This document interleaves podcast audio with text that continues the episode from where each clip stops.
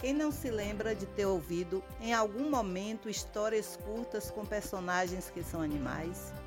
A cigarra e a formiga, o leão e o ratinho, e a raposa e as uvas são exemplos de fábulas. Olá, eu sou a professora Maria José Brasil e no episódio de hoje aprenderemos um pouco mais sobre o gênero textual fábula. Escute com atenção a história seguinte: A raposa e a cegonha. Um dia, a raposa convidou a cegonha para jantar. Querendo pregar uma peça na outra, serviu a sopa num prato raso. Claro que a raposa tomou toda a sua sopa sem o menor problema, mas a pobre cegonha, com seu bico comprido, mal pôde tomar uma gota. O resultado foi que a cegonha voltou para casa morrendo de fome. A raposa fingiu que estava preocupada, perguntou se a sopa não estava ao gosto da cegonha mas a cegonha não disse nada.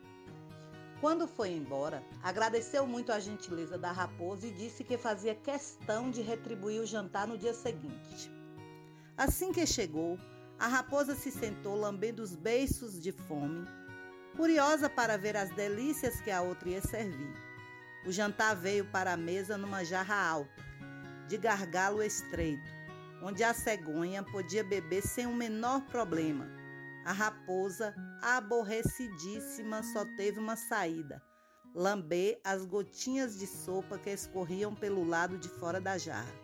Ela aprendeu muito bem a lição. Enquanto ia andando para casa faminta, pensava: não posso reclamar da cegonha. Ela me tratou mal, mas fui grosseira com ela primeiro. Moral: trate os outros assim como deseja ser tratado. Principais características de uma fábula. A fábula é uma narrativa de caráter ficcional e que usa a alegoria para construir seus sentidos. Os animais, que são personagens, possuem características humanas como a ganância, a preguiça, a inveja, a sabedoria, a astúcia, etc.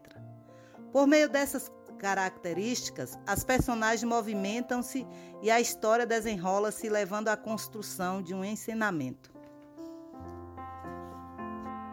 Considerando que a fábula pode ser contada oralmente, sabemos que há diferentes versões de uma mesma história, o que não compromete a sua função, a de levar as pessoas a refletirem sobre o comportamento em sociedade.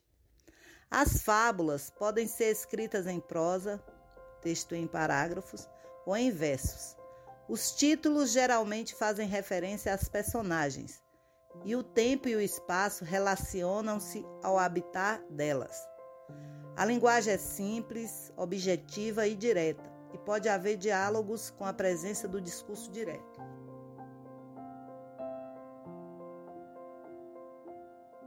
Estrutura de uma fábula.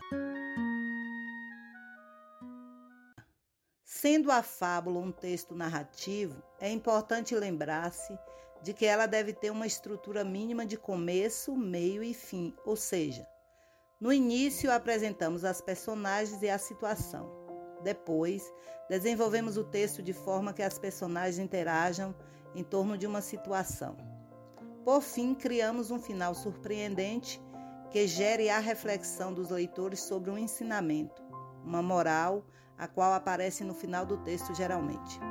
As temáticas são variadas e ligadas às características que os animais representam. Por exemplo, o leão, a força, a coruja, a sabedoria, a raposa, a astúcia. Então, pessoal, espero que vocês tenham gostado de conhecer esse gênero e até o próximo episódio.